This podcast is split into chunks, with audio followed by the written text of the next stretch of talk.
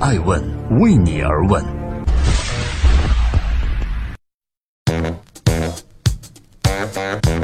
Hello，各位好，三月四日，祝各位周末愉快。我是爱成，欢迎聆听守候爱问每日人物，每天八卦风口浪尖商业人物，讲述创新创富。今天爱问关注暴跌十几亿的吴奇隆和刘诗诗。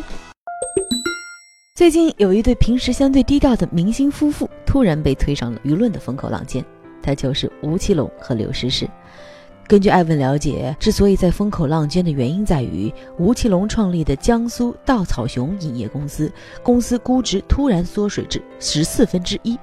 而刘诗诗持有的该公司的股权也从估值两亿缩水为了一百四十万。但是随后不久，这个事儿就发生了反转。稻草熊影业官方微博发表声明说，公司估值缩水的报道不属实，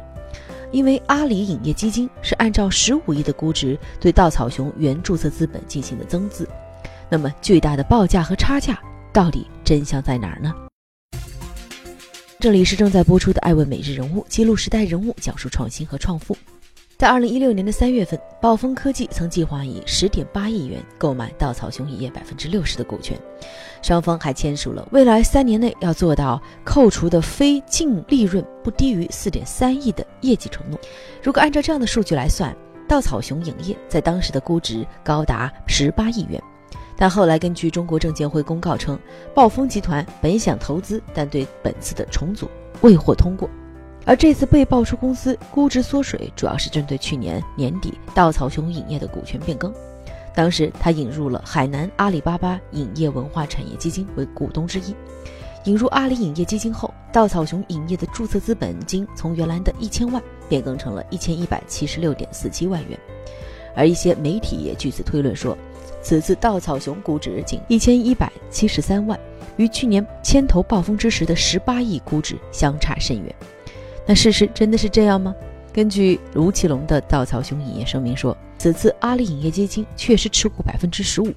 但是如果按照十五亿的估值来投的话，除了注册资本的增资外，公积的形式对公司的流动资金进行了增资，并不是媒体报道的估值缩水至十四分之一。在这里，艾文也想陈述一下，刚才我们在解释这家公司到底是缩水真相的两个金融学的基本概念，一个呢就是注册资本，一个是实际出资额。如果投资者认缴的出资额，一般都会作为资本金进入注册资本。但是股东的实际出资额是可以超过公司的注册资本的，多余注册资本的资金是公司的经营资本，实际收到或者存入企业开户银行的金额超过其在该企业注册资本中所占份额的部分，计入资本公积。正因为上述概念的差别，公司的注册资本并不能代表公司的估值。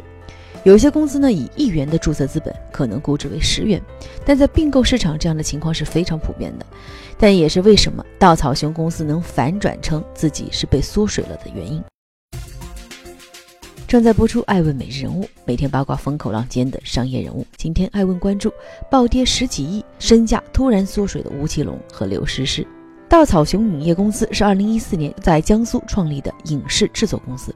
是吴奇隆在二零零三年创立的北京稻草熊影业公司衍生出来的稻草熊品牌系列公司之一，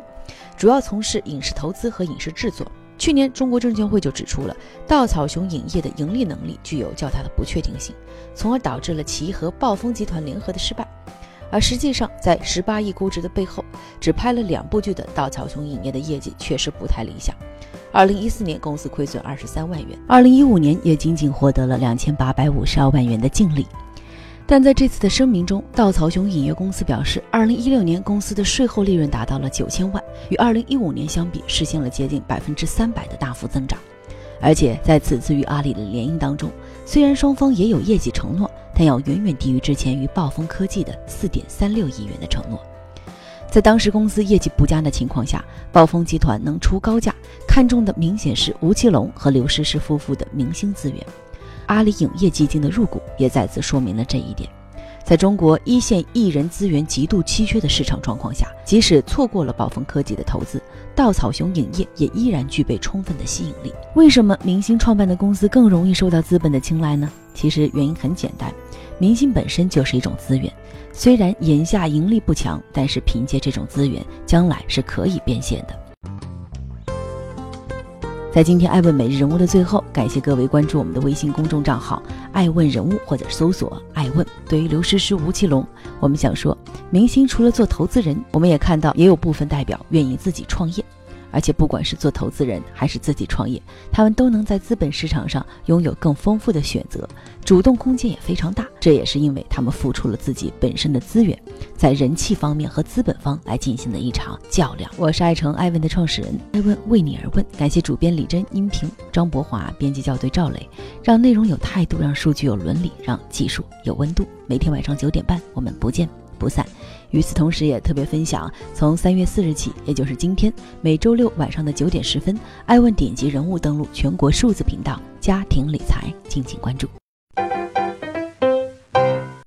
爱问是我们看商业世界最真实的眼睛，记录时代人物，传播创新精神，探索创富法则。